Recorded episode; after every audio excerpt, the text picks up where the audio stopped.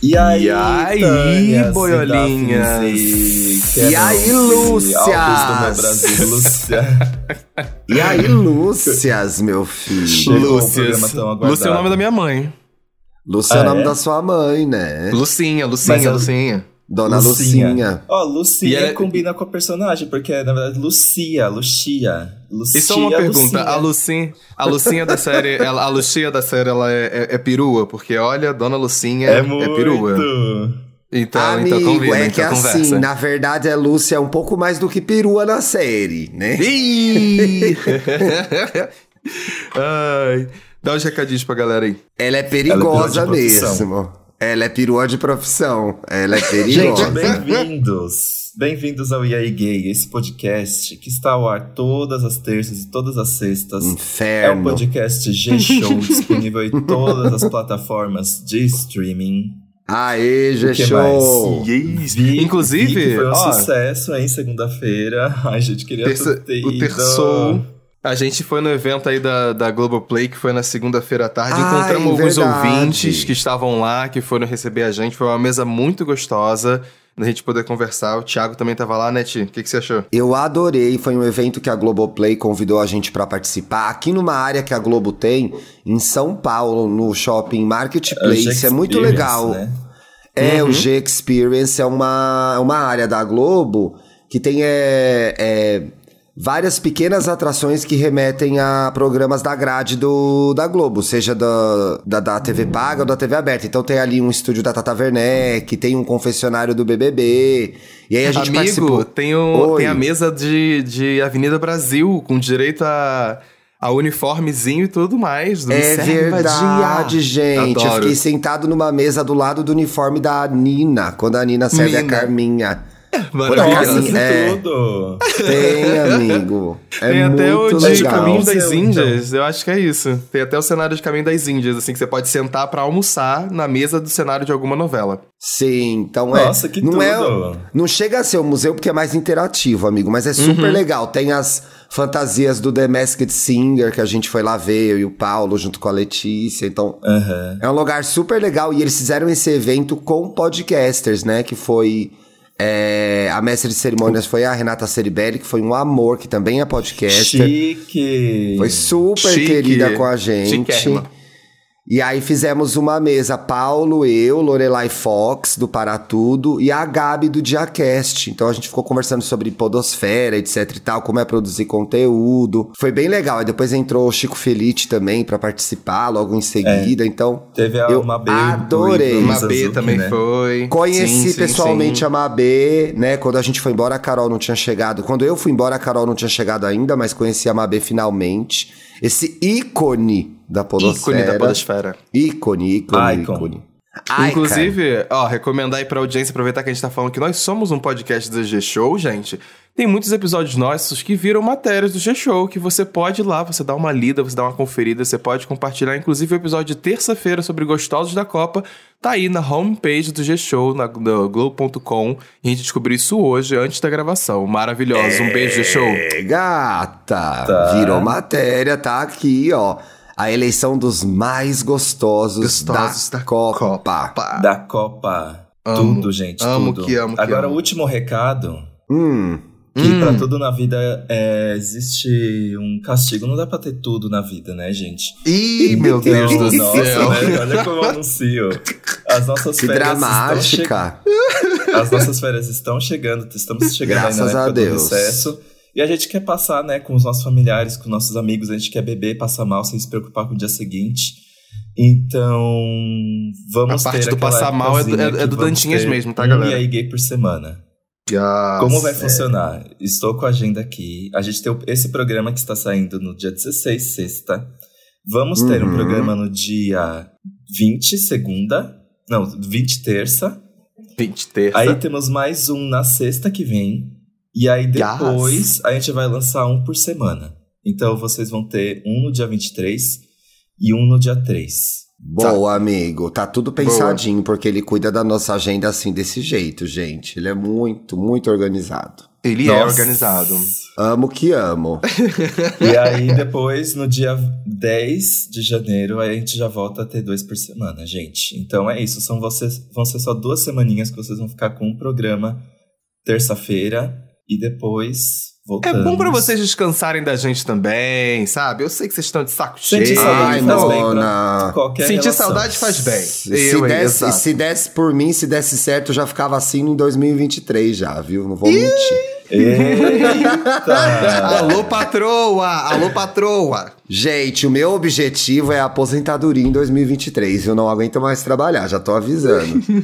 alô, Gente, alô será? G-Show. Alô, G-Show. Já tô Quero aposentar. anunciando aqui minha aposentadoria, hein? Ai, que isso, Mona, que Mas- isso. Mas agora vamos falar do quê? De White Lotus. Ô, sua futriqueira, você quer saber Oi. dos nossos segredos? Você inventou o White Lotus só pra gente contar os nossos segredos no programa?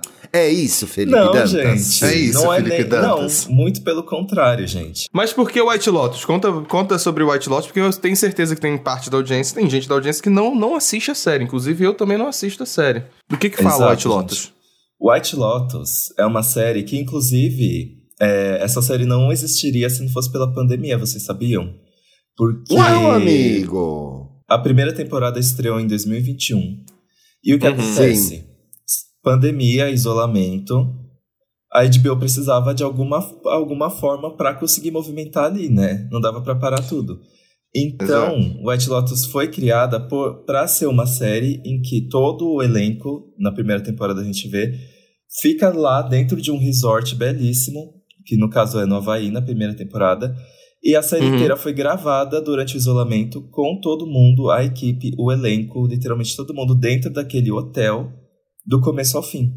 Foi por isso que a série conseguiu Olha! acontecer. Porque Interessante. deu pra criar a série e respeitar o isolamento ao mesmo tempo. É mais uma coisa legal. filha do isolamento social, gente. Que Foi, loucura. Não existiria sem isolamento, gente. E é engraçado porque ela aconteceu tão rápido, então, assim, foi uma história muito boa criada em muito pouco tempo, né? Porque imagina Sim. você criar o roteiro, escalar o elenco, fazer todo o protocolo ali de segurança, gravar e aí lançar no ano seguinte. Eu fico muito É. curioso para esses bastidores. Mas Sim. a primeira temporada é basicamente assim, a gente acompanha um, um- vários núcleos, vários núcleos familiares indo para esse hotel White Lotus no Havaí. E a O série hotel chama White Lotus, né? É, o hotel se chama White O Lotus. hotel chama White Lotus, é verdade. E o que acontece? A gente percebe ali que os núcleos familiares, eles começam a se chocar por causa do tempo de convivência ali, porque todo mundo já passou por isso.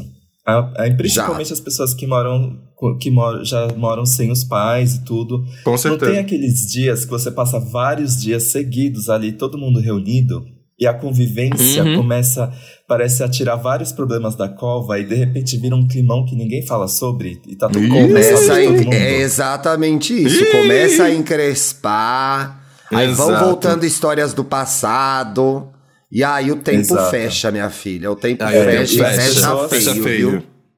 Os núcleos familiares ali, os personagens que aparentemente eram estranhos, na verdade não eram estranhos, e você vai descobrindo ao longo da série que existe um ruído ali até entre os hóspedes, entre os funcionários. E basicamente a primeira temporada foi como gente rica faz merda. E gente rica tenta Gente abafar rica os faz problemas e na verdade elas são bem erradas e distratam todo mundo ao seu redor, né? Eu tava lendo um texto que falando que a primeira temporada era sobre como você tem ali percepções dos personagens no começo da série e você vai vendo tudo aquilo desmanchando, porque na verdade ninguém é do jeito que ela aparenta ser. Sim. E aí Sim. veio. No final de- do- da primeira temporada, você descobre que o White Lotus é uma filial. Tipo Hilton, tipo. Ah, não sei outros exemplos além do Hilton. O gente, Hilton é um bom exemplo, amigo. O Hilton é um bom exemplo. White Seasons. Lotus É tipo em o Ibis. vários lugares. É Tipo tipo, Ibis, Ibis. exato. e aí existiu o White Lotus em vários lugares do mundo. E aí isso, nisso surgiu a oportunidade de fazer uma segunda temporada em um White Lotus em outro lugar, que é em Sicília, na Itália. Aí Ai, a gente vê chique. um novo núcleo, vários núcleos familiares, amigos, indo ali pro White Lotus. Tem a personagem Tânia. Ah, então de temporada em temporada. Coolidge, que retorna, ela é a única personagem da primeira temporada que volta na segunda. Hum, isso que eu ia perguntar. Porque a história dela continua ali na segunda até, mas de novo é sobre como que a, o que não é dito acaba meio que explodindo como se fosse um vulcão mesmo. Tem até no último episódio uma cena que faz esse essa, essa associação, né? Enquanto né? tem muita é coisa dando errada, o vulcão tá ali explodindo. E eu tive essa ideia hum. porque eu acho que mesmo durante as duas temporadas o problema realmente foi os problemas que não são ditos assim. É, aquilo uhum. que incomoda numa pessoa que você guardou, é, aquele segredo que você guarda que meio que respinga ali nas suas atitudes com as pessoas, é, rancor, conversas que sobre coisas que magoaram que nunca foram resolvidas. Eu acho só que coisa a série boa. Inteira... Exato, só coisa boa. Só coisa, coisa boa, série... só delicinha, né? Eu acho que a série inteira é muito realmente sobre isso, assim. Eu acho que em todos os personagens, todas as histórias, é, é o segredo mesmo. É, é, o que você guarda para você, você tem vergonha de compartilhar com as pessoas, ou às vezes nem tem necessidade, assim. Sei lá, é o seu jeito. Coisas que a gente fez no passado que a gente quer esquecer até para nós mesmos, assim. É, nossa, eu tô muito É, amigo, eu aqui. tinha até, eu tinha mas... até esquecido, mas agora você quer que eu me lembre? Infelizmente, acabei de me lembrar, né? Teve esse problema. né? eu gosto desse, desse approach que você trouxe para essa série, é, a White Lotus, que é uma série da HBO Max, gente, que é essa história do segredo daquilo que está por trás. Mas a série tem um pano de fundo muito forte, que é o do privilégio, né? Esse pano de fundo do privilégio é muito forte, assim. Mas eu acho que a identificação que gera com todo mundo é essa subtrama aí, que é a do todo mundo tem algo a esconder, e eu acho que fala muito de tentações também, né? Coisas que a sim, gente. Sim. Principalmente nessa segunda temporada, coisas que a gente aponta nos outros porque a gente não quer ver na gente. Eu acho isso muito forte, sabe? Uhum. É, a sensação que eu tive vendo essa última temporada foi a de que a qualquer momento qualquer um pode fazer uma merda, qualquer um pode cometer um erro. E aí para mim é, foi muito instigante a parte de que tá todo mundo sujeito a cometer um erro e aí por erro entenda não um julgamento moral, mas assim é, não cumprir alguma coisa que foi combinada, né? Então sim, assim todo mundo sim. pode dar um passo em falso de repente por um desejo, por uma vontade, por um sonho, simplesmente porque por se achar melhor que o outro. Então, é muito para mim foi é, me provocou demais, sabe, nesse sentido, nessa parte da da humanidade de todas as pessoas, ainda que elas sejam uhum. muito ricas e privilegiadas e por isso mais escrotas que a média, né? E eu acho que a série acerta muito em mostrar esse mundo escroto dos, dos, dos bilionários, dos ricões, tem um aspecto humano ali que é muito universal, sabe? E é, uhum. o que, que você faz com um pouco de poder? Essa pergunta é muito, é muito foda. E eu acho que ela, ela fica ali também no, no pano de fundo da série, que é o que, que você faz com um pouco de poder, sabe? Então, assim, é, se você é a gerente do hotel, o que, que você faz com um pouco de poder? Você desencalha e dá um emprego para alguém, sabe? Uhum, Se você uhum. tem muito poder, você se torna uma pessoa invencível, que é o caso dos, dos milionários, né? Então, o mundo é, é, é o, mundo está ali. Tudo. O dinheiro compra tudo. E aí, assim. O dinheiro compra tudo. Obviamente que ali se fala de muito dinheiro, mas no nosso dia a dia, o que o nosso dinheiro compra tudo, sabe? A gente tem, a gente tem dentro da gente essa atitude represada, né? A gente, numa situação como essa, em que tudo é, é o dinheiro é, é, ilimitado. Que pessoa vocês seriam se vocês fossem muito ricos? Eu me Eita. perguntei isso, não é? Será sim, que eu seria sim, sim. escrota? Se eu fosse muito rica, será que eu não seria uma escrota? Né? Eu e aí é muito, que... é muito legal como a, a série não só joga essa pergunta, mas como também é, encanta com esse mundo perfeito dos ricos. Então, os cenários são maravilhosos, as comidas são maravilhosas, Nossa, os quartos são maravilhosos. Cena belíssima. Os lençóis são lindos. Não sei se eu fiquei queria reparando nisso. naquela cama. É, eu também queria. Não, amigo, então... eu acho que toda, eu acho que toda série com ricões ela vende uma, uma, um glamour muito grande e às vezes bota muito nesse lugar de que achar que vai sair impune só porque você é muito rico. Eu acho engraçado você comentar isso porque me fez remeter a várias séries que já passaram, sabe? Eu acho que uma coisa que o público, pelo menos no geral, talvez a sociedade, goste um pouco dessa questão do mistério que existe da, e, e, da impunidade que você pode ter só por você ser rico, mesmo você escondendo um grande segredo e tudo mais, sabe? Eu acho que é, que é uma coisa que existe, que existe muito frequente nas narrativas de série que a galera, que a, que a galera abraça, sabe? Eu tive essa impressão com vocês lembrando disso. É, é um mundo Sim. muito onde você, na, na teoria pode tudo. E eu gosto que a série não pesa na infelicidade dos ricos. Então os uhum. ricos estão lá fazendo cagada, fazendo um monte de merda, e a vida deles é ótima. E eles têm crise como qualquer pessoa. Então não vilaniza, sabe? Não Sim, vilaniza é. esse Mas, ponto. E ao mesmo tempo cria aquele negócio de que assim, ninguém é bonzinho e ninguém é malvado. Porque Isso. eu acho que ali eu acho que literalmente em todos os personagens a gente sentiu um pouco de ódio e ao mesmo tempo pena. Eu senti Sim. isso principalmente da Tânia, assim, porque a Tânia é uma personagem é uma filha muito da mal resolvida. Ela tem muitos traumas, assim, pela criação. A gente percebe ali na primeira temporada que a mãe dela foi um otária. Ela, a gente percebe que ela nunca teve a chance de realmente ser amada, assim.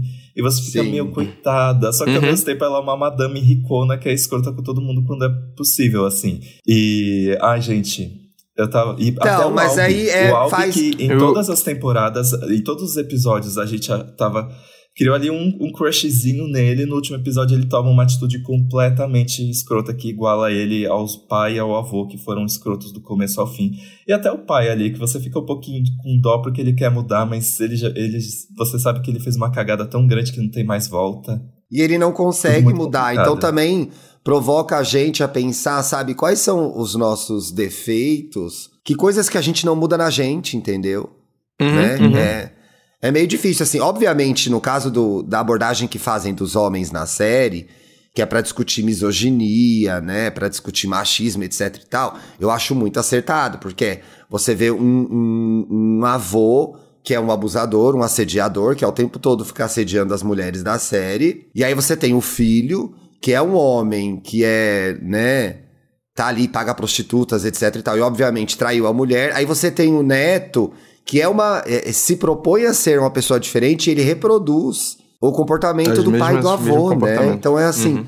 Também é um pouco sobre a mesmice, né? O quanto que a sociedade mudou e o quanto ela não mudou nesses é. ambientes, né? Uhum, é meio que uhum, são três uhum. gerações. Um escroto é um escroto declarado, um escroto com culpa e um garoto que não se acha escroto e um escroto informação, entendeu? Então ali você tem um é, você tem um você tem um personagem todo desconstruidão, etc e tal, né?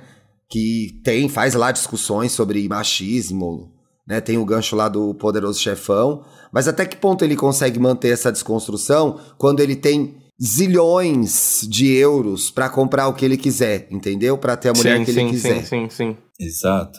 Tipo, com que seu personagem você mais se identifica, Ti? Eu me identifico muito com a personagem da Aubrey Plaza, que é a Red... Nossa, Harper. muito!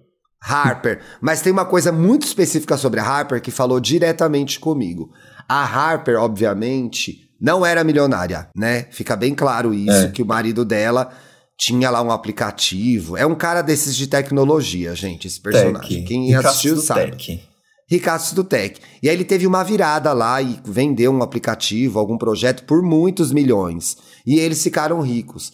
E aí a Harper tem visivelmente o desconforto com essa nova situação dela, né? A então ela é, social. É, é, ela julga muitas pessoas, ela tá o tempo todo apontando o que tá errado, o que é certo, porque ela tá em crise com a nova condição dela, né? Uhum, então ela uhum, se torna uhum. uma personagem meio antissocial, meio mal-humorada. É uma pessoa que tá vendo as coisas e ela está sendo totalmente seduzida por aquele ambiente. E ela fica totalmente dividida, né? E aí, é, até assim, indo pro, pro, pro final dessa temporada, da segunda temporada, você fica na dúvida, ela se rendeu ou não ao sistema? Se rendeu ao sistema, né? E ali mostra, inclusive, que ela e o marido só, só finalmente é, ficaram de bem quando, quando eles entenderam como aquele jogo era jogado. E aí mostra eles em total harmonia reproduzindo o comportamento daquele casal que ela tanto criticou. Então, eu gosto da crise da Harper, assim, eu gosto do desconforto dela. E de, de quanto ela é. De quanto ela pode. Ela é certeza que ela é capricorniana. De tanto que ela pode ser antissocial, entendeu? Ela é muito antissocial, assim. Ela tá muito puta com todo mundo. Ela tá vendo tudo aquilo acontecer. Só que a verdade é que aquele mundo mágico e maravilhoso é, talvez seja mais forte que os princípios dela, né? Exato. Porque ela. eu tava torcendo né? Será até... que ela traiu ou não traiu, né? Aham. Eu tava até pensando que no final, no, no final da série ela ia aparecer loira, assim. Eu acho que ela. Eu achei que ela ia virar uma nova Daphne. Que eu, Eu acho também que ia achei. completo. Ela foi totalmente convertida, mas não, ela, ela até que. Ela jogou o jogo, mas eu acho que ela é um pouco dela mesma, assim, ainda. Eu acho que ela não, não Eu acho que ia ficar 100% muito, muito óbvio se ela virasse visualmente a Daphne. Mas que ela Hum. teve que ser um pouco Daphne, ela teve que ser. Então é assim. Até que ponto você É. tem o dedo apontado para as pessoas quando você é, talvez possa, pode cometer os mesmos erros que elas cometeram, entendeu? E aí? Exato. Você é o dono da moral? É você que sabe o que é certo e o que é errado? Ih. Né? Vocês estão falando muito dessa, vocês estão falando muito dessa Daphne aí. Eu gostei da, da, da- eu queria saber Eu do quero- Dantas. Por que, que ele trouxe essa frase da dela do Daphne. último episódio? Tá, mas antes eu acho que, já que o Paulo não assistiu a série, eu acho que cabe a gente atribuir Uh-uh. um personagem a ele. Eu acho Pode que ele ia ser aí. a Lucia. Ou a amiga quê? dela. Eu vou procurar amiga por quê? dela. Por quê, amigo? Agora explica. Poderia. Porque Poderia. as duas são duas personagens que elas já chegaram. é- Elas já manjam tudo. Elas já manjam o que acontece ali, elas já sabem o que acontece na vida dos ricos. E elas jogam o jogo e tiram todo o proveito dela. Assim, não tô nem falando na maldade. é Amigo, te chamou, de, te chamou de interesseiro, Ele me, chamou, amigo. ele me chamou de interesseiro, não, Não, foi? chamou de interesseiro. Não, Foi denúncia. Foi denúncia! Gente, Alguém bota o emoji do, do alarme aqui, por É o favor. come quieto. A Lucia é o come quieto. Exato, Eu acho que acho que é por isso quieto. sim. É, ela é o come quieto. Tá, e ela tem entendi. tudo muito vou, planejado. como um elogio. E ela consegue exatamente o que ela quer. Ai, ela é Ela foi uma das estrategista. favoritas da temporada, tá, Paulo? Você ia gostar Amo, dela também. amo. assistir. Beijo, Fora meus é, fãs. fora que ela é linda, né? Fora que ela é Nossa, ela é muito Ai, Ai, linda. obrigado. Mas é, eu, eu lembro que alguns episódios atrás, ó, o Paulo tava de férias. Eu falei que eu fiz um teste que deu a Hum. Portia. É, E que é a insuportável assistente da série. É, ela, ah, ela é mesmo insuportável. Amigo, é Mas- insuportável porque a Porsche tem um negócio que é. Ela representa uma coisa que a gente vive muito, que é, é a crise dela é geracional, entendeu? É exatamente Hum, essa crise que a gente está uhum. discutindo nos podcasts, nas redes sociais. É Essa garota que não sabe o que ela quer da vida, ela não sabe o que ela quer da vida amorosa, ela não sabe o que ela quer do Sim, trabalho, sim. ela não Já sabe o que ela quer fazer com ela, ela não sabe se ela é, gosta de verde ou de amarelo ou de azul, ela não Uhum, sabe nada, ela é uma adulta. É, ela tipo, simboliza um- muito esse novo adulto, que é um, um adulto em crise, né? Esse adulto da adolescência Que estendida. não, consegue se, que não consegue, às vezes, se definir do que, que quer pra É. dar o próximo passo, enfim. Tem É, esse adulto- decisões. Se- Esse adulto que, pra Indec- minha geração, você olha, e eu não tô falando que é isso que tem que acontecer, gente. Mas a primeira sensação é assim: Mona, um tanque de roupa, sabe? Um tanque de roupa, uma vassoura. Você ter problemas reais. Mas- Mas, um os rodo, problemas Mas dela são reais. mais, não tem mais tanque né? de roupa, não tem mais vassoura. Agora é máquina de lavar e robozinho. Exato, mas Aqueles, assim, né? ao mesmo tempo, as crises delas são muito reais e falam diretamente com a gente. Que é assim, diante do mundo em que você pode ser o que você quiser, o que, que eu vou ser? Diante do mundo de Exato. relacionamento, que você pode namorar quem você quiser e pode ter várias modalidades de relação, o que, que eu vou querer? Então ela é essa pessoa que tá. É aquele, aquele emoji dos bracinhos pra cima, tipo, ai, o que, que eu faço? Aham, e aí é muito aham, irritante isso, porque é muito real. É, E ela eu- tem é umas uma linha- roupas eu acho que ele- horrorosas. não, existe, e a existe, atriz existe falou, uma linha. E a atriz falou que usou as roupas dela. As roupas tá explicado. delas, que é que horrível. ódio. As roupas Que são horríveis. ódio, meu Deus do céu. Mas é, o que você tá falando, tio, me lembrou muito, me, me dá muito essa sensação de que é, é essa é a crise da geração no sentido também dessa toda essa ansiedade que existe de você olhar pra sua frente, você ver um mar de oportunidades ou um mar de opções e você e você ficar ansioso com muito dessas coisas, sabe? Às vezes existe um pouco desse sentimento, dessa sensação nesse lugar que você tá falando. E, e eu acho que, que bate em muitas pessoas porque eu falo, o que que eu escolho agora, sabe? Acho que tem que escolher, acho que tem que, às vezes, ah, né, resolver fazer as coisas, mas eu acho que é, as pessoas no, no, numa, numa sociedade que tudo acontece muito rápido e tudo tá ali o tempo todo. E tem várias opções. Acho que até essa brincadeira do paralelo. Ah, agora tem um robozinho para varrer o chão, a pessoa não vai varrer o chão, sabe? Quando a pessoa tem condições financeiras para isso, principalmente. Eu acho que ela, que ela começa a querer se questionar outras coisas. Beleza. Mas eu acho que enquanto você é uma pessoa que, por exemplo, já que estamos falando de White Lotus, e White Lotus está falando muito sobre condição financeira. Quando você é uma pessoa que não tem tal condição financeira e você precisa se questionar, preciso varrer uma casa, sabe? Preciso pegar um, uma roupa para lavar para acordar para a vida, e você começa a se questionar de algumas coisas que talvez sejam mais práticas e palpáveis na sua vida, sabe? Exato, é, mas você é falou uma, uma palavra-chave aí que é a ansiedade, né? Então você vê. Uhum essa ansiedade na Porsche, e a Porsche também, em alguma medida, é uma menina privilegiada, né? Ainda que ela esteja Sim. lá a trabalho e tenha uma chefe péssima, que é outra coisa também que cria uma identificação imediata com essa geração, que é trabalho merda, né? Quando você é jovem, uhum. você tem muito. Às vezes também mais velho, você tem muito trabalho merda. Então, ela também tem um trabalho merda. Então, ela, ela odeia o trabalho dela. Tudo isso é muito. Ela parece uma ponte para a realidade mas sem desconsiderar uhum. o fato de que ela é uma menina também privilegiada e branca.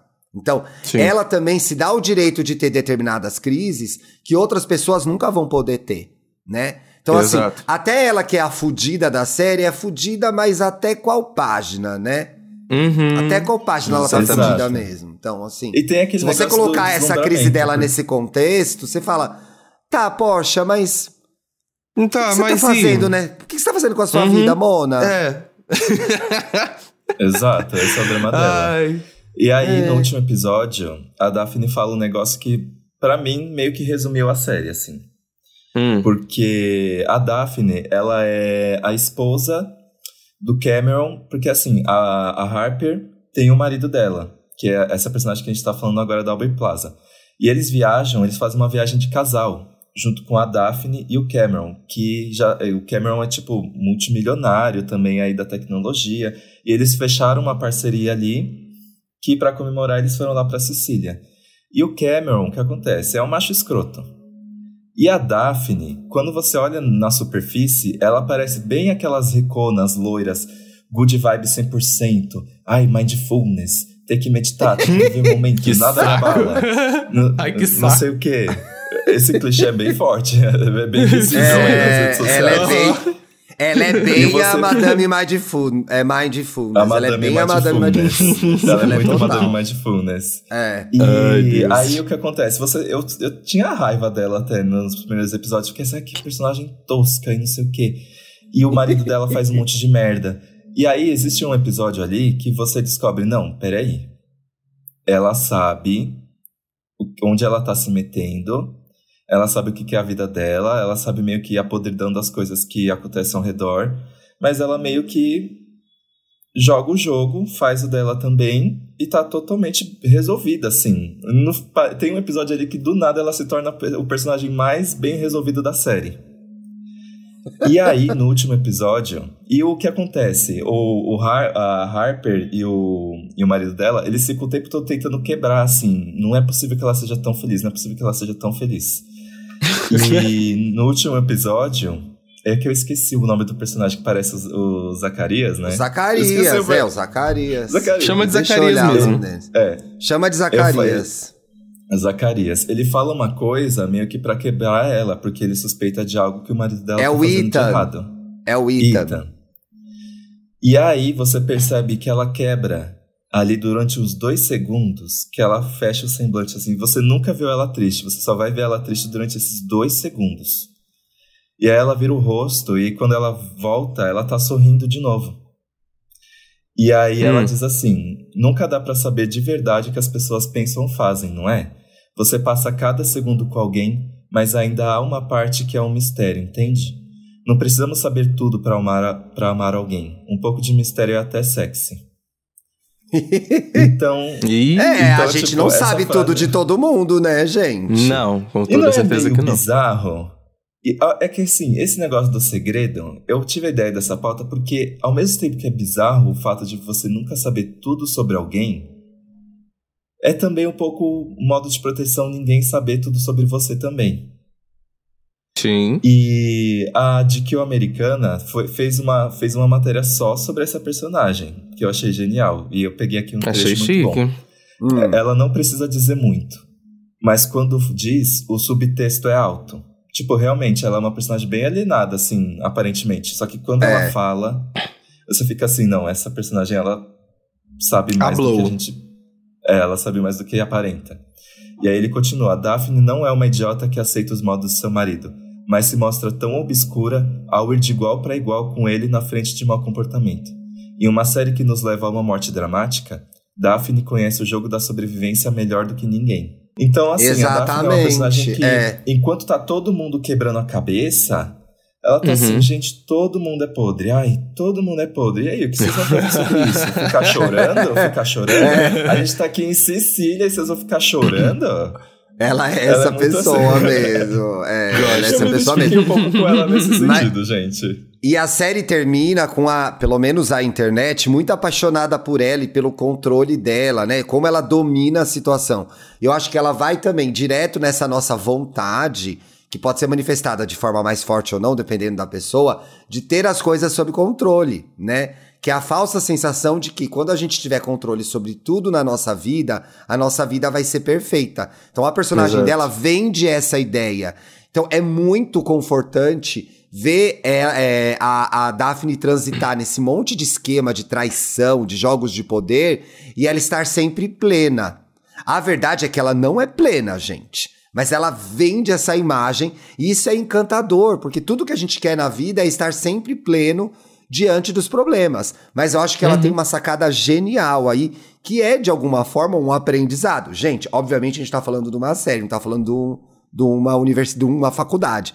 Mas Sim. que é, a partir do- a partir do momento que ela admite pra ela mesma, nessa frase aí que o Dantas leu, de que a gente não pode saber tudo sobre alguém Exato. e sobre uma situação, a gente vai sempre ter uma visão enviesada sobre uma pessoa, sobre um lugar, sobre o que quer que seja. Você fica mais em paz com você, porque você desiste de tentar saber tudo o tempo inteiro e adivinhar o que as Exato. pessoas pensam. E aí você pode seguir aquilo que pra você é o certo. O que com ela não acontece, porque ela é movida pelo desejo de vingança o tempo todo. Então, ela está no controle, mas a força motriz do que ela faz são as traições do marido. E ela vai um pouco no reboque disso. Eu não sei se eles se autoalimentam, mas assim, até que ponto ela decide o que ela faz, ou ela só tá o tempo todo se, ving- se vingando do que o marido faz com ela. Então, assim, Hum, quantas vezes. essa Daphne, não gostei é? dela, Quanta- né? Meio é? escorpiana ela. Ela é bem escorpiana, Paulo. Talvez você seja a Daphne, viu? E tem uma outra coisa. Quantas vezes a gente toma atitude na nossa vida a reboque do que fizeram com a gente? Não é, partindo do lugar do que a gente quer. A E fez isso Sim, comigo, então eu vou sim. fazer isso. A E fez isso comigo, então eu vou fazer isso. Eu- Peraí, uma- o que, que uma- você queria fazer? Você só vai reagir ao que te fazem? Você não vai propor Uhum. nada pra você mesmo? Uma Não coisa é, que tá me chamando a atenção nesse negócio da Daphne que você tá explicando dela como personagem e que às vezes essa própria vingança, essa vontade de querer se vingar, traz uma clareza pra ela das coisas que a mantém mais, mais é, cometida, não sei, mas mais segura do que ela tá fazendo, sabe? Acho que talvez essa vingança dela, não sei, não acompanha a série, mas agora eu tô trazendo, a- acompanhando a reflexão da fala e tal, de que às vezes por ela ter essa clareza, né, de eu, que- eu quero me vingar, eu sei que todos vocês são podres, eu entendo o cenário que tá à minha frente. Então ela sabe o que ela vai querer apresentar na frente dos outros, né? À toa que Pois ela é. sorri na hora que precisa ser, na hora que precisa sorrir, sabe? Então, é- essa, essa calmaria talvez venha dessa clareza da situação, de, de olhar pra ali, entender que é assim é- a vida e tá tudo bem. É o famoso tá tudo bem às vezes. É exatamente isso. Ela decidiu quem ela é e o que ela vai fazer e ela se mantém nesse. Então, assim, Uhum. ela, ela apenas é uma personagem que sabe o que ela tem que fazer e faz. Enquanto É. Um monte de gente pode ter uma crise, e que é o- a coisa mais humana do mundo é a gente estar em crise o tempo todo, ela segue uma linha de raciocínio e vai fazendo. Aí você vai me foder, eu vou te foder. Você vai me foder, eu vou te foder. Essa é a linha de raciocínio dela. E tem gente que passa a vida inteira pensando dessa forma. Às vezes ela, ela nem tá sendo fudida, mas ela vai fuder o outro pra não ser fudida antes. Né? Tá. Então, ela, ela, ela é, o estilo de vida dela é esse. Você vai me fuder, eu vou te fuder. Você vai me fuder, eu vou te fuder. E beleza. E toca o barco. Ela Mas é rica. fica- Ela segue vai. assim. Mas é- Segue ela assim. é rica, eu amo a cartada do. Ela é rica. Eu amo, amigo. Quando eu, eu postei, porque pra mim, ela foi a craque do jogo no último episódio. E aí uma pessoa comentou no meu Twitter: ai, queria muito tomar esses medicamentos dela. Dinheiro. O medicamento dela é o dinheiro, entendeu? Exato. Então também, é o que ela tá disposta a fazer pra não perder esse privilégio. Essa fortuna, porque não fica É. claro se ela tinha ou não tinha uma carreira, o quanto desse dinheiro era dela ou não. Então assim, será que ela também pra manter essa situação muito boa, que ela pode comprar o que quer, fazer o que quer. Inclusive a série termina com eles fazendo um brinde, né? Nos vemos nas Maldivas. Vem aí o Numana, é, White Lotus no Manais. Maldivas. No Manais, você É, acha que a Ludmilla vai é, fazer parte? no no Olha, vamos, vamos É. levantar a, a tag pra Ludmilla fazer uma participação especial como Ludmilla cantora mesmo, Bruna. sabe? É, Ela faz uma apresentação no hotel em que eles estão. Pronto. Porra, que caralho, que ideia genial, HBO. Não Beijo é? pra Tá vocês, aí. hein? Mas Uma aqui, eu queria perguntar pra vocês uma coisa que. Uma pergunta, uma coisa que a Daphne falou aqui na, na frase que ela deu, e eu quero perguntar pra vocês: um pouco de mistério é sexy? Acho que depende. Não, eu tô pensando em responder depende. Eu acho que mais do que mistério é não tente saber tudo sobre alguém porque você não vai conseguir. Eu acho que é Uhum. isso. E aí, então, é, eu vou mudar. Um pouco de privacidade é sexy. Não é mistério, é Gosto, privacidade. gosto, gosto. Porque o gosto. mistério, ele traz carre... essa palavra traz no seu no seu significado, não no, no significado mais puro, mas no sentido que ela foi ganhando, principalmente contextualizada num, num cenário Malicioso. de relacionamento, é que é de o mistério parece que a pessoa está escondendo algo de você, Uhum, né? uhum. Eu acho que o mistério carregou um pouco isso. Então eu acho que a palavra é privacidade, né? A pessoa tem a vida dela, ela com ela mesma, e a gente não, não vai Individualidade, participar disso. Individualidade, Uhum, boa, uhum. Dantas. Então, assim, mistério ficou muito fantasioso, né? Parece que assim, ai, vou fazer a misteriosa pra conquistar alguém. O que é uma grande bosta, né? Porque tem um monte de misteriosa solitária aí até hoje. Ninguém, no É, fundo, ninguém quer pegar a fica muito- misteriosa. Fica Ninguém muito no pegar. mistério que a galera fica É. com preguiça de procurar. Então, assim, eu acho privacidade muito sexy. Acho individualidade muito sexy. Isso é, e pra mim é uma. virou um, um condicional em relacionamento pra mim. A partir do momento Uhum. que eu, eu conheci o meu marido, eh, foi uma coisa que eu aprendi com ele, inclusive, né? A importância de a gente ter vidas individuais, prazeres individuais e o quanto isso é benéfico para uma relação a dois, a três. Isso vale pra tudo, né, gente? Você que tá aí, mora Sim. com a sua família. Geralmente a família é um ambiente onde a individualidade é muito desrespeitada. Pela configuração, pela estrutura de poder pai, mãe, filho, né? A mãe e o pai muitas vezes não podem deixar essa privacidade fluir da forma que ela tem que fluir, porque eles têm que saber o que está acontecendo na vida dessa criança, desse adolescente, desse jovem, né? Até ali um ponto Uhum. eles precisam participar. É, você, é, como você, como isso é essencial, né? Como que você transita aí nesses ambientes tão difíceis? No trabalho, privacidade e individualidade é muito importante, né? Como que você respeita o espaço do outro, né? Como você Uhum, ajuda uhum. o outro a construir esse espaço individual. Então, assim. Uma coisa que. Mistério não, Um- gente. Mistério não. Mistério não. Individualidade. Eu- eu concordo. É. Eu acho que individualidade é. É. muito bom e, inclusive, isso me chama atenção quando você tá falando de relação. Eu penso em principalmente relação afetiva, né? Quando a gente pensa nesse rolê. Ai, mistério. Ai, tô conhecendo um cara misterioso. Ai, ui, tô apaixonada. Mas eu acho que uma coisa que, que isso Não, me faz tem pensar. tesão. Tem Tem tesão, tesão, eu acho. Então, Gente, e é, é isso, tipo- que eu, isso eu quero falar. Eu acho que tem. Existe o tesão no momento de você conhecer a pessoa, de você querer saber sobre a vida dela. Tipo assim, você querer saber mais sobre ela. Eu acho isso sexy. Você querer entender um pouco mais sobre a pessoa. Legal. Já que vocês estão construindo uma relação. Isso pra mim é extremamente sexy. São coisas que de fato eu não sei. Não sei sobre aquela pessoa. Estou começando a descobrir. E em dado momento na relação, e talvez o Ti e o Dantas, que também tem relacionamentos mais longos, possam falar da, da visão dele sobre isso. Eu acho que em dado momento na relação isso vira a chave, porque você já passa a conhecer a pessoa, aquele universo, um pouco daquele universo, um pouco daquele mundo que aquela pessoa é, né? Do que, que ela faz, do que, que ela gosta, quem são os amigos, onde ela gosta de ir, de ir onde ela nasceu, quem são, quem são os pais e tudo mais. E isso se torna uma coisa de você entender a di- a individualidade dela, sabe? De você entender que ela é uma pessoa independente de você e ela também vai querer fazer outras coisas. É. E tá tudo bem que, tipo assim, ah, ele foi, ah, num, sei lá, num restaurante almoçar. E é isso, porque ele foi lá porque ele gosta, e é, o- é o momento dele, ele tá querendo aquele tempo pra ele. Então acho que é no, na construção da relação tem um, um, pouco desses dois momentos, sabe? De você, de fato, é, não conhecer esse, a pessoa, achar sexy e depois é entender legal que... mesmo. É. E depois você entender que, não, aquele ali, ele tem o um momento dele, ele tem o um espaço dele, eu não preciso saber de tudo, eu não preciso, meu Deus, regular tudo que tá acontecendo na vida do outro. É sexy, Exato. sim. Eu você tem razão. Mim... Você investigando aquela pessoa nova e tal. Eu acho que tem um é, negócio divertido. só. É, só pra, pra gente. Só para complementar isso aqui, Dantas, que é assim: individualidade não é individualismo. Uhum. Que às vezes você está numa relação em que a pessoa só bota ela em primeiro lugar, só os interesses dela importam e ela não liga para você. São duas coisas Exato. diferentes. O que, que você ia falar, Importante. Acho que, por exemplo, eu, eu tenho um sentimento de autocobrança muito forte, né? Então eu acho que me dá um conforto, me tira um peso das costas saber que a vida de alguém existe independente de mim, assim. Uhum. Acho que é por isso que eu valorizo tanto a individualidade dentro de um relacionamento. Tá Verdade. É menos uma coisa para você cuidar, né? Ah, menos um job, a vida né? do outro. Oh, mas pensa, gente, olha que ótimo. Porque é menos uma coisa pra você se preocupar. Isso, é, isso, é, é, é, exato. Essa frase é maravilhosa. Menos uma coisa. Cuida exato. da sua vida. Nós... Essa frase parece boba, negócio... mas ela é essencial para viver. É essencial. Exato.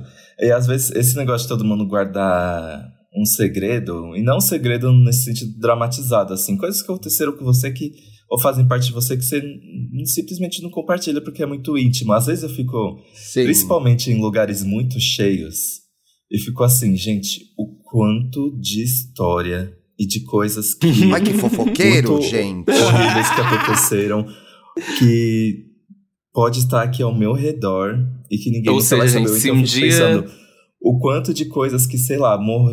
acontecimentos que morreram, assim, a pessoa morreu, foi para um tá lá no, embaixo da terra, já se decompôs, que ninguém nunca.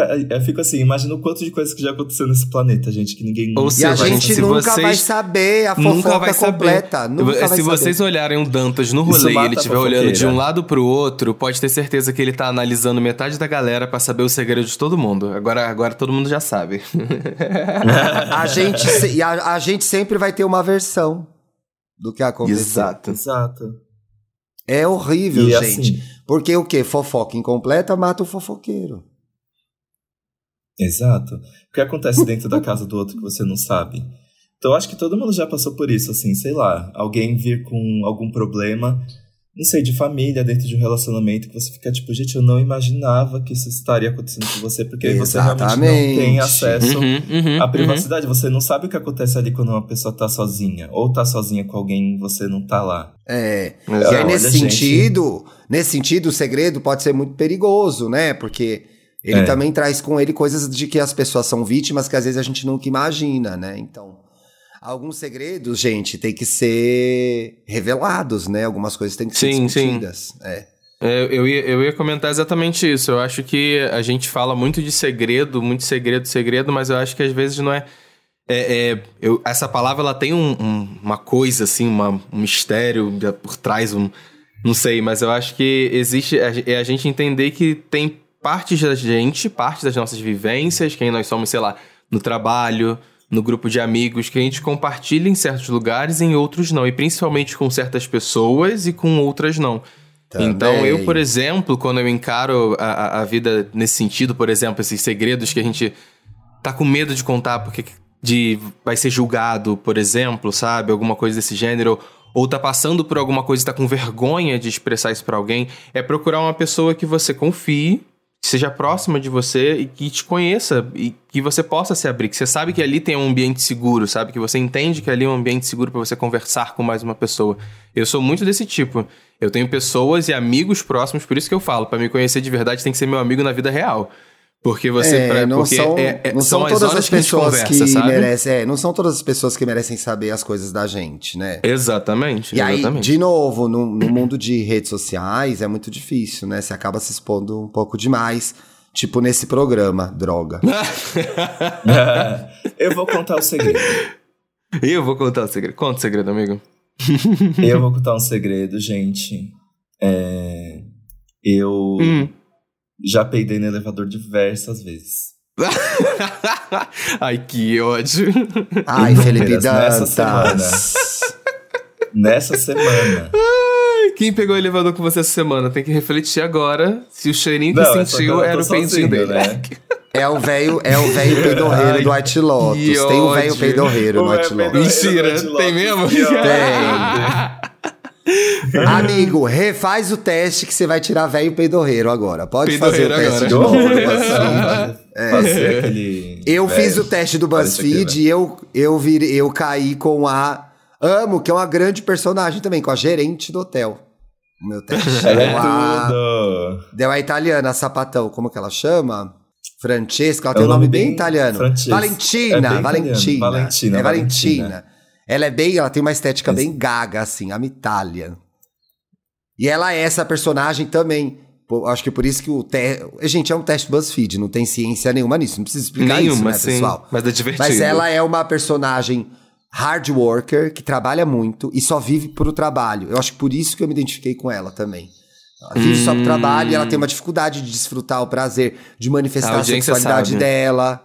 É, A audiência manifest- sabe. Pois é, né? E os prazeres da vida. Você só vai trabalhar, Valentina? Ela tem um humor Você só vai ácido, trabalhar, né? Thiago Teodoro? Pois é, não, já. Minha promessa de 2023 é trabalhar menos. Eu vou conseguir, gente. Vocês vão. Let's go. Mas é uma personagem muito Espero que não interessante. em mim. Inclusive de. inclusive de. de. Obviamente, esse não é o foco, mas uma, uma mulher mais velha, nos seus 40 a mais, que não explorou aí a sua vontade de pegar outras mulheres. É legal de acompanhar a trajetória da Valentina. É uma excelente Ah, que personagem. interessante. E a atriz é muito Sim. boa também. Inclusive, ela improvisou uma das cenas clássicas da série, foi totalmente Ai, improvisada por ela. Aham. Que é a cena da Peppa Peppa, Pig. Pig. É. Foi totalmente É, improvisada. muito bom. É, muito isso, legal. gente. Assistam. Quem não assistiu aí, assista White Lotus. Isso aqui não é uma publi. Inclusive, pra desmontar a sensação de que foi uma publi, aqueles, né? Na verdade, o último episódio, gente, pra mim, o que rendeu mesmo foi a Tânia e a Daphne. Porque de resto, eu achei que a conclusão foi bem morna. É, não, mas falando de diversidade, gente, é o meme da finalmente gays trambiqueiras, etc e tal. Isso tem muito forte nessa temporada. Isso é? Há muita Isso gay é. mau caráter, muita gay golpista, muita confusão, muito. Vale muito a pena. Muita assim. polêmica. Muita, Muita mari polêmica. muita maricona safada. Muita maricona safada. Vamos pras dicas. Vamos, vamos. Gente, Vamos, eu vamos. assisti um filme Hum, bafíssimo. Doido. Tô pensando nele até agora. duvido. Qual? Se chama O Menu. Eu assisti no cinema. Ai, menino, tô Ah, falando eu quero muito, muito ver desse esse filme. Puta que o pariu, eu quero muito é ver esse filme. muito bom. É, obviamente, né, eu vou falar aqui uma sinopse com muito cuidado, porque a graça do filme é realmente o- desenrolar ali das coisas, né? Mas O Menu é um filme dirigido por Mar Mike, Mark... Mo- hum, Nossa, calma. Eita. Mark Mi- Mylod. Eu acho que é o primeiro filme, assim, bombástico dele, porque eu vi aqui a filmografia. Amigo, eu não entendi. não é Mark o quê? Mark Milod. M-Y-L-O-D. Mark Mylod. Mark. Mark Mylod. Vamos ver. Quem Mylod. é? Milo. Estrelado por Anya Taylor-Joy, que fez a bruxa aí, o A o famosa, da a Rainha. famosa Uhum. cabrito da A famosa rainha, né? Cabrito a da famosa Rainha. Gambito. E o A Nicolas grande gambito. E o Ralph, e o Ralph Fiennes. Ralph Gente, Fiennes, eu Ralph amo, amo, amo o Nicholas Holt. Acho ele lindo. Ele ainda é, é namorado da Jennifer Lawrence? Não, essa história é antiga, né? Não, é isso Ai, como ele é eu lindo. acho O que ele Nicolas Antiga. Hoult tá, tá fazendo um personagem insuportável nesse filme. Mas enfim. Mona, ele o tem filme começa 1,90m. Ih, Que delícia. com- Mais baixo que eu. Mais baixo que eu ainda. Ai, ridículo. mas ele tinha uma. Ele tem essa cara de eterno twink, mas ele deu uma emba- embarangadinha agora. É. Vai. Mas o que Pera, o acontece Dantas ou- o Nicolas cara? Hoult- o. Dantas e o cara, né? Eu não dou uma embarangada, não, gente. Eu sou igual a Vinho. Eu tô 2020. brincando, Essa tô é brincando. a verdade. tá mas é amigo. verdade, é verdade, amigo. A gente é verdade. só tava te enchendo o saco. Quem você te fica cada dia 2022 mais sentiu bonito, isso. é. Eu, quando te conheci, você não era tão bonito assim. Agora você tá mais. Nossa, nada, gente. Eu olho as fotos. Eu amo a assim, sinceridade. Pelo amor de Deus. Como aparecer em público. É brincadeira! Não. Vai. Mas o Nicolas Hoult interpreta o, o Tyler, que é um cara riquíssimo, assim, e ele arranja ali um date de última hora com a Anya Taylor-Joy, que interpreta a, a Margot. E aí Sim. ele quer levar ela para um restaurante podre de chique, que ele fica no meio de uma ilha para você ir até lá. Você tem que pegar um barco, não tem sinal de celular, e é comandado por um chefe, que é o Ralph, Ralph Fiennes, que é o Julian. E ele é tipo o chefe mais renomado do mundo, e aí ele criou esse restaurante em que o menu por completo é uma grande experiência que só faz sentido no final. E aí o que acontece? Muita gente tem curiosidade para saber o que, o que acontece nesse restaurante, que menu é esse, que fica variando o tempo todo. E ali tem vários ricaços, assim, você acompanha uma crítica de gastronomia super snob, você acompanha ali um, um bando de ricos da tecnologia completamente escrotos, você acompanha ali um casal que tá cheio de segredos, bem o vibe White Lotus, assim, os, os clientes que estão ali nesse restaurante. Uhum. E aí o que acontece? É, o filme é dividido entre os pratos, né? Que vão passando ali. Então, o prato 1, a entrada. E aí tem toda uma explicação, um foco num prato, como se você estivesse vendo um reality mesmo de culinária. Só que aí, conforme o conceito dos pratos vão sendo apresentados, começa a ficar bem perturbador. Ih, Assim, ai, começa a- filme... filme perturbador eu não quero mais, gente. Eu gosto. Eu, Eu, já amo. sou perturbada já, Ai, pelo amor Pertur- de Deus. Perturbado Aí já o deixa minha filme- cabeça. É. O filme é bem assim, começa a chegar as entradinhas, fica ok, qual é desse filme? Aí pelo diálogo dos clientes você vai vendo, ok, esses clientes são meio fodidos, assim, meio escrotos, o que, que vai rolar nessa interação? Só que aí quando chega um prato, que acontece uma coisa na hora de explicar o conceito, aí você fica, puta que pariu, o que que vai ser Eita. daqui pro resto desse filme. O que, que vai acontecer quando cada prato chegar? E aí os clientes começam a temer nas suas próprias vidas, né? Eles começam a achar que eles não vão sair vivos desse restaurante, não. E é essa história do menu. Pronto, tá bom. Eita, Senão, vem muito, senão mais, mais spoiler não. Chega. Eu e quero aí, muito o ver. que eu gostei? Esse filme é meio terror suspense, mas ao mesmo tempo ele é uma boa sátira, assim. Tem várias cenas meio tragicômicas que Uhum. critica um pouco desse negócio da gourmetização extrema da culinária. Tipo, tem uma parte que a Anya Taylor-Joy fala assim, eu só eu quero comer, gente. Eu tô aqui pra comer. Não quero ficar sabendo o conceito de cada prato. E Não quero um crítica de- experiência. é, também tem todo esse negócio, tipo, de ricaço. Traz meu rango, privilégio. Eu não quero a desconstrução do prato, eu só quero o prato. É. Me traz a E assim, arroz e feijão coisa aí, que é- caralho. E tem uma coisa que acontece que é assim, que explica logo no começo do filme. Todo mundo ali no restaurante é, quer conhecer de fato todos os clientes que vão lá, então todo mundo, o chefe, os, o chefe, os funcionários sabem de tudo sobre a vida dos clientes. Ué, Isso faz parte como da pode experiência. isso? Hum, Tem que assistir pra saber. Eita. É um filme bem doido. entendi. Eu adorei. Entendi, entendi. Foi puro entretenimento. Fiquei E você, curioso Tim? pra ver. Gente, eu comecei a ver uma série muito legal na Apple Plus. A gente tinha terminado aqui tudo que a gente tava vendo, Bruno e eu. E aí tem uma série na Apple Plus que já tem duas temporadas e foi renovada pra, tre- pra terceira e pra quarta. É uma série que chama Slow Horses. E aí, Uhum. no, uma hora tem uma tradução livre no, num dos diálogos da série que é, traduz Slow Horses como pangarés. E aí faz todo sentido, por quê? É uma série sobre o serviço de é, secreto de inteligência britânico. E aí tem esse agente em especial, que é o River, que comete um erro e ele é transferido para essa área que o pessoal chama de Slow Horses, que é a pior área do serviço de Ah, amigo, inteligência só fazer, um, britânico. só fazer um parênteses aqui, você tava falando Ah. Slow Horse, eu tava super achando que você ia falar de uma série que era sobre cavalos. Não era! Pior que não é. eu tava falando, aham, cavalos lentos. Imagina uma série de cavalo, que chatice, gente. Ai, mas não é. Deus. Mas não é, mas não é. E aí, eles são. Ele é transferido para essa área que é tipo assim. A quinta categoria do serviço de inteligência britânico, onde trabalha esse cara que é um chefe péssimo, horrível, vive todo sujo, é bêbado, mas ele tem essa aura desses personagens, que é aquele gênio incompreendido. Esse personagem tem essa aura, que inclusive quem interpreta é o Gary Oldman, que é um excelente ator.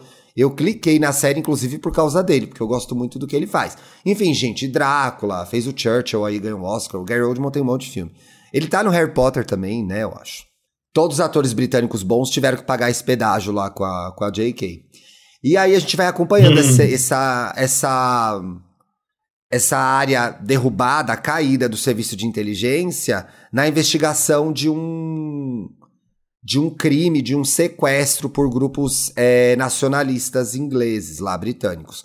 Que a série discute esse, essa onda de direita que a gente está vivendo, que é dos movimentos ultranacionalistas, que são extremamente racistas, misóginos e homofóbicos.